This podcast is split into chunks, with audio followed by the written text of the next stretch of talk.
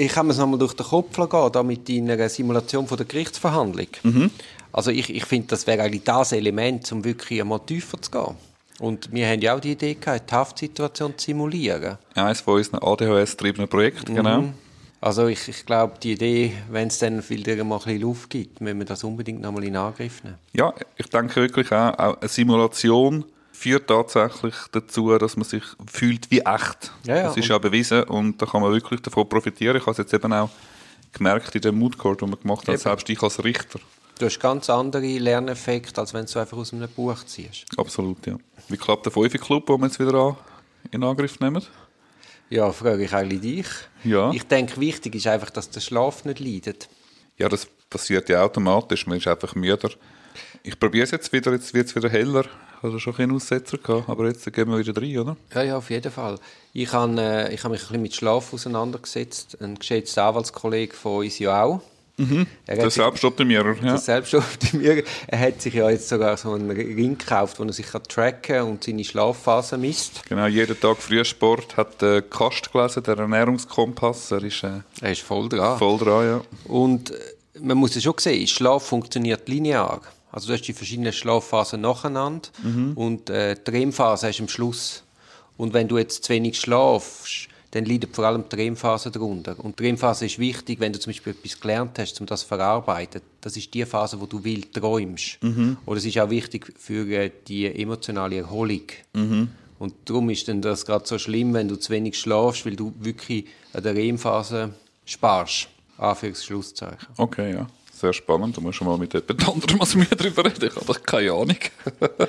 Aber unser Selbstoptimierer-Kollege hat ja über unseren Podcast oder beziehungsweise über uns zwei zu dem Fünfe Club gefunden. Und er hat mich letztens angeschrieben und hat gesagt, du, hast du das Buch von dem Ami Awal gelesen über den Fünfe Club? Und ich, äh, nein. Und er hat gesagt, das sei der totale Scheissdreck. das sei ein völliger Blödsinn. Du hast sie aber auch nicht gelesen, oder? Nein, nein, ich Also wir haben den glaube ein bisschen in die falsche Richtung. Vielleicht ist der Ja. Fünfe Club einfach der, der falsche Begriff für uns. Wir sind einfach früher aufgestanden und haben mit, also Zeit für uns wählen. Genau. genau. Und nicht, nichts anderes. Genau, statt am Abend bis um halb zehn oder um halb elf arbeiten. der arme Anwalt, der hat einfach, der hat das völlig in die Optimierung von seiner Arbeit integriert. Ich glaube, Mhm. so 20 Minuten Yoga, 20 Minuten Sport, 20 Minuten Tagebuch und dann fit sein zum Loslegen in den Tag. ist natürlich auch immer noch leistungsorientiert und leistungstrieben. Oder? Wir oder er? Ja, die, die Grundidee dort ist, oder? Man tut ganz früh am Morgen, tut man, Quasi alles abhaken, was man für sich will. ja, ja. es hat auch so die, es gibt ja viele, die eben schon um 5 Uhr ins Fitness gehen und es ist so wie auch eine Leistungstugend, oder? Dass man es halt noch vor, voransetzt. Eigentlich sollte es etwas anderes sein. Ja, wobei ich habe ja das dann auch ein bisschen erlebt, dass du dann halt schon anfängst, die Zeit am Anfang geniesst sie so, weil sie für dich ist. Und irgendwie, wenn du dann eben zu viel Stress hast, dann fängst du eben schon an dran zu knabbern. Und ich bin jetzt bewusst wieder zurück. Ja, das sage, darf nicht sein, genau. sage, Ja, das ist jetzt einfach absolut geschützt. Ja. Gut, also, ich habe noch das Replik von der Staatsanwaltschaft gelesen. Am Morgen um 5 Uhr. Nein, gestern Abend. sie machen es gut. Sie haben, zuerst machen sie Äußerungen zu den allgemeinen Verteidigungsstrategien. Und ich habe mal mit der Nina kurz einen Podcast gemacht. Aber jetzt habe ich das Plädoyer noch nicht kennt. Und dann haben sie, und nachher kommen sie zu den einzelnen Einreden von den einzelnen Sachverhalten, die sie geklagt haben. Also zum Beispiel die Rede zu der Investnet oder so, gehen sie systematisch durch. Jetzt möchte ich dir kurz sagen, was einleitend gesagt haben Ja, da bin ich jetzt aber gespannt. Ja. zu der Verteidigungsstrategie. Also, Sie sagen, die Verteidigung hat materiell nichts Neues gebracht. Man hat eigentlich alles schon aus der Einvernahme und aus den Beweisanträgen gewusst, was schlussendlich am Schluss kommt. Wir haben ja dann beim Stocker-Interview der NZZ auch mal noch überlegt, ob allenfalls dass die Staatsanwaltschaft Hinweis gegeben hat, das Stocker-Interview der NZZ am Sonntag, wo sie können antizipieren wo die Verteidigungsstrategie angeht. Das ist also auch nicht so. Dem war nicht so, ja. Genau. Gut, dann zu den allgemeinen Verteidigungsstrategien. Sie sagen, bei den Vorbringen von der Verteidigung hat es sich oftmals um reine Stimmungsmachung gehal- gehandelt. Gewisse Argumente sind weder für, für die Beurteilung von Beweismitteln noch für die rechtliche Würdigung von Belang gewesen. Also zum Beispiel ein Beispiel war, die Anklägerin hat unglaublich grossen Eifer an den Tag gelegt, Beweismittel zu eruieren. Ja, muss ich nicht kommentieren. Das finde ich jetzt noch nicht. Das haut mir jetzt noch nicht Aber hast du Haut mir jetzt noch nicht aus dem Stuhl, das Argument von der Staatsanwaltschaft. Ja, ja, aber hast du jetzt da die Plädoyer von der Verteidigung als Stimmungsmache empfunden? Natürlich immer unter dem Vorbehalt, dass man die Beweismittel nicht kennen. Nein, ehrlich gesagt nicht groß. Eben, also so krass ist jetzt das nicht gewesen. Also so polemisch habe ich jetzt das gar nicht gefunden. Ne? Und ich glaube, der Lorenz hat ja eigentlich einfach gute Mechanismen gezeigt, wie auch die Staatsanwaltschaft in der Beurteilung eine Entwicklung durchgemacht Mhm. hat und wie dann eben ein später Bundesgerichtsentscheid ersten Schlüssel gebildet hat für die Anklage. Ja, eben, wie gesagt, ich habe es noch nicht Eben, aber eben- Mach mal weiter. Ja. Ja. Dann äh, ein weiteres Argument sagt Schattenboxen. Das besteht darin, dass man der Gegenseite, also dem Ankläger, Positionen unterstellt, wo der gar nie eingenommen hätte oder längst preisgegeben hätte. Und dann bekämpfen wir etwas, wo ja die Staatsanwaltschaft gar nicht mehr vertrete. Also da ging es mehr darum, Verwirrung zu stiften. Das ist vielleicht gerade das mit dem Lorenz, oder? Das Argument, das kann ja gerade in die Richtung gehen. Also Positionen, die sie längstens aufgegeben haben, dass man auf denen umreite. Aber das ist natürlich ein klarer Schwachpunkt von der Staatsanwaltschaft. Oder? Also, dort hätte ich schon erwartet, dass da mehr dazu würden sagen. Nein, die sagen, die sagen 52 Seiten. Das Ah, ist so Entschuldigung, quasi okay. Ja. Gut, ja. Das haut mir immer noch nicht vom Sock, haut mir immer noch nicht vom Hocker. Nein, aber generell, was mich vom Hocker haut, ist mehr so, dass man angeht und das Gesamte ein bisschen mit drei Schritten zurück analysiert und einmal sagt, okay, was sind eigentlich, was machen eigentlich die Verteidigungen an sich oder was macht die Staatsanwaltschaft an sich und das ein bisschen auf eine höhere Ebene zieht und das in einem Rahmen von einem Vorwort versucht aufzuschlüsseln. Ist ja eigentlich als, als rhetorisches Element. Ja, ja, ist das es- alles zu relativieren, die haben jetzt ein bisschen gewaffelt und ein bisschen äh, gemotzt, aber hey, chillen das Gericht, das ist im Fall Easy. ganz einfach, ganz easy. Was ich jetzt beim Lesen vom Plädoyer wie gefunden habe, sie hätten mehr Beispiele müssen bringen. Oder in der NZZ ist das auch kurz zitiert gewesen, aber ohne Beispiel. Und ich habe jetzt eigentlich gedacht, im eigentlichen Plädoyer hat es dann da mehrere Beispiele, dass du gerade weißt, aha, aha, aha, Hat es auch mehr Effekt. hat es auch mehr Effekt. Gut, dann äh, dritte Strategie von der Verteidigung sei eine Vereinzelungsstrategie. Also man reißt ein Beweismittel aus dem Zusammenhang und erklärt, warum das entlastend sei oder zu entlastend zu verstehen sei. Das kleine Einmaleins von der Strafverteidigung zitieren sie da.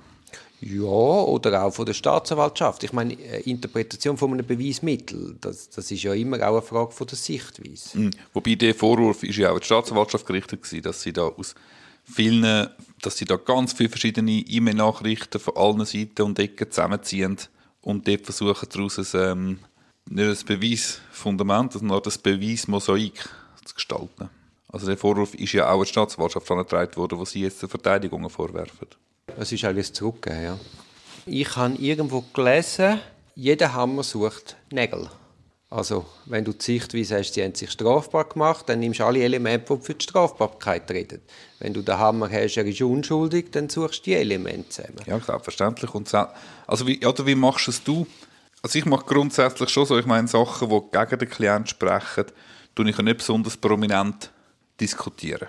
Oft lasse ich gewisse Sachen weg. Aber ich denke, wenn ein Beweismittel dermaßen belastend ist, dass es zu einem rosa Elefant wird Ja, ja, dann im musst Raum, du es behandeln. dann musst du es proaktiv behandeln und auf jeden bekämpfen. Auf jeden Fall. Ja. Das erlebst du noch öfter, dass die Gegenseite ein seelenlang 50-seitiges Plädoyer äh, vorliest, aber das Zentrale, eben der rosa-rote Elefant umschifft und dann ist, ist die 50 Seiten, hast du ja können sparen Mhm. Genau, ja. Also, weitere A- Argument ist Aktenverträge. Das sei eine Verzweiflungstat von der Verteidigung. Das käme zur Anwendung, wenn selbst die Vereinzelungsstrategie nicht mehr helfe. Und äh, die Staatsanwaltschaft sagt, die Strategie erscheine, wenn man Aktenkenntnis hätte, als harmlos. Aber es könnte ja dann gleich sein, dass Verwirrung stiftet. Und ich glaube, da ist ein großer Punkt, dass eben Gericht oder viele Mitglieder von der Gerichtskörper nie auf Seite Verteidigung und oder Staatsanwaltschaft geschafft haben und darum gar nicht recht wissen, wie so eine Untersuchung läuft. Und das, wenn du nur die trockenen Akten studierst, ka- kannst du das so schwer wirklich, wirklich richtig lesen. Sag nochmal das Letzte, wie haben Sie es gesagt? Also, ja, Ja, Verein, das- ein nein. Aktenverträge. Nein, ganz am Schluss, das äh, ist einfach, aber kann Verwirrung stiften. Genau, es sei harmlos, aber äh, es können äh, trotzdem Verwirrung stiften. Ja, das ist natürlich ein, vielleicht auch ein psychologischer Trick, oder? Als Gericht und sagen, hey, Bei euch stiftet es aber keine Verwirrung, weil wir wissen, dass ihr die Akten gut kennt. Mhm. Wir sind im gleichen Boot. Ja, ja, wir ja, haben Aktenkenntnis und darum ist es auch für das Gericht harmlos. Aber hast du das nicht einmal auch, wenn du spät selbst, sagen wir es selbst nach Anklageerhebung erst in den Fall hineinkommst und du hast ja dann quasi die gleiche Position wie das Gericht, nämlich einen reinen Aktenprozess und du hast einfach mal eine ganz hohe Beige Akten, die du liest. Ich finde es insofern unglaublich schwierig, den Fall richtig zu schmücken, richtig zu spüren.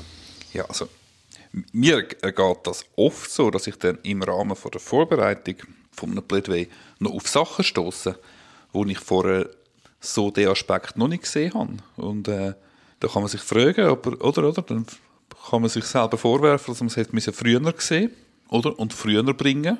Das ist zum Glück noch selten passiert, dass ich muss sagen, okay, das ist jetzt ein Beweis an den ich viel früher hätte müssen bringen aus dem und dem Aspekt.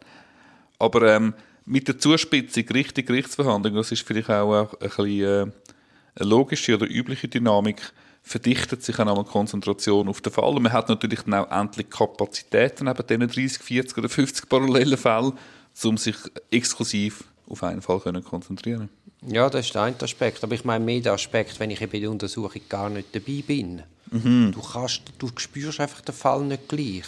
Du durchdringst ihn nicht in der gleichen, gleichen Tiefe. Ja, kannst, einerseits könntest du das sagen, andererseits hast du auch einen ganz anderen Blick. Und der Blick kann auch wertvoll sein, wenn du vorher nie im Fall bist.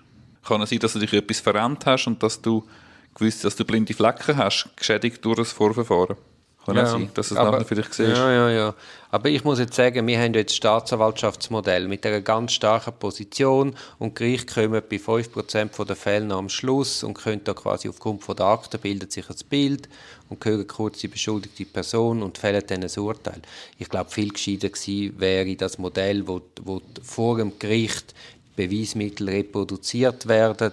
Weißt gar nicht die lange Strafuntersuchung, sondern relativ zackig, wie in Deutschland wird die Anklage erhoben und dann wird geleitet vom Gericht Beweis abgenommen in einem Zwei-Parteien-Verfahren.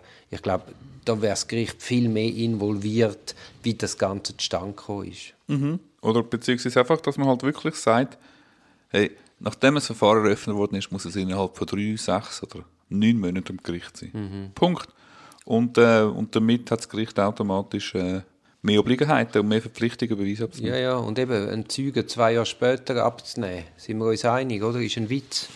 Also mhm. man ist wirklich relativ zeitnah. Aber einzelne Kantone machen es ja gerade beim Strafbefehlsverfahren eigentlich noch recht gut. Da hauen sie einen Strafbefehl raus, ohne irgendwie eine Konfrontation, selbst bei so ein bisschen Halbwegsgeständnis, das ist halt hingegen wieder das Problem, wenn man nicht vertreten mhm. ist. Aber nachher, wenn man Einsprache macht, das kümmert sie gar nicht, sie überweisen es gerade das Gericht. Und das Gericht in einer Selbstverständlichkeit nimmt dann einfach halt Beweispartei mhm. öffentlich ab. Das geht so natürlich viel schneller. Das ist ja nur ganz kurz auf dem Tisch vom Staatsanwalt. Und beim Straf, was beim Strafverfahren könntest du machen, das könntest du ja Kapitalklage machen. Ohne dass je konfrontiert wurde, ist einfach zack. Aber wenn man das Gefühl hat, aufgrund von der polizeilichen, nicht parteiöffentlichen Befragungen sagt der Fall für mich klar, sagen du pro Duriore, haust es über und dann ist das Gericht eigentlich, dann können das Gericht zurückweisen, wenn sie faul sind, oder? Wenn sie es aber cool finden, könnte es den Beweis selber abnehmen. Also eigentlich könnte die Staatsanwaltschaft das auch ein bisschen provozieren, indem es absichtlich einen Beweis ja, abnehmen. In Zürich ist es ja schon so, dass die Staatsanwaltschaft riesen Aufregung hat und wirklich fahnenfertig das Zeug übergibt. Genau, ja, ja. Aber ja. eigentlich ist es ja anders angedenkt aufgrund von der Steppe. Ja oder könnte, zumindest wäre die andere Variante mit unserer Systematik durchaus möglich. Genau.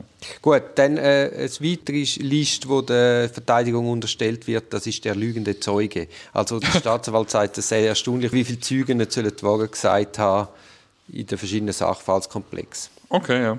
Gut, ich meine, es muss ja nicht unbedingt eine Lüge sein, sondern es kann auch eine falsche Erinnerung. Genau. Und ich glaube, der, der zuverlässige Zeuge ist noch empirische Untersuchungen eher die Ausnahme und nicht die Regel. Genau, Stichwort Gorilla-Kostüm an einem ah, ja. Basketballspiel. Das, das, genau. das ist super. Vor diesem Hintergrund diskutieren jetzt dann die einzelnen Sachverhaltskomplexe.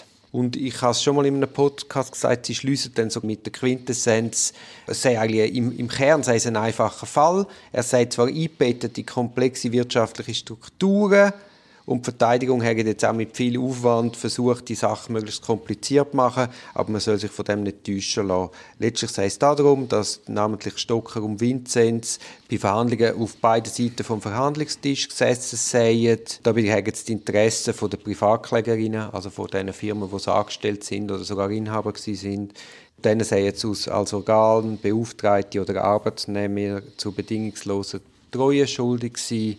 Ihnen sei aber wichtiger gewesen, dass sie dann selber aus diesen Deals äh, Millionen Beiträge hätten können einsacken Du, habe ich das richtig verstanden? Die bedingungslose Treue bringt eben auch mit sich, dass man hätte müssen die, die Gewinne abgeben, abliefern Oder zumindest offenlegen, dass man eben auf, auf, mit dem Interessenkonflikt erstens einmal am Tisch sitzt. Mhm.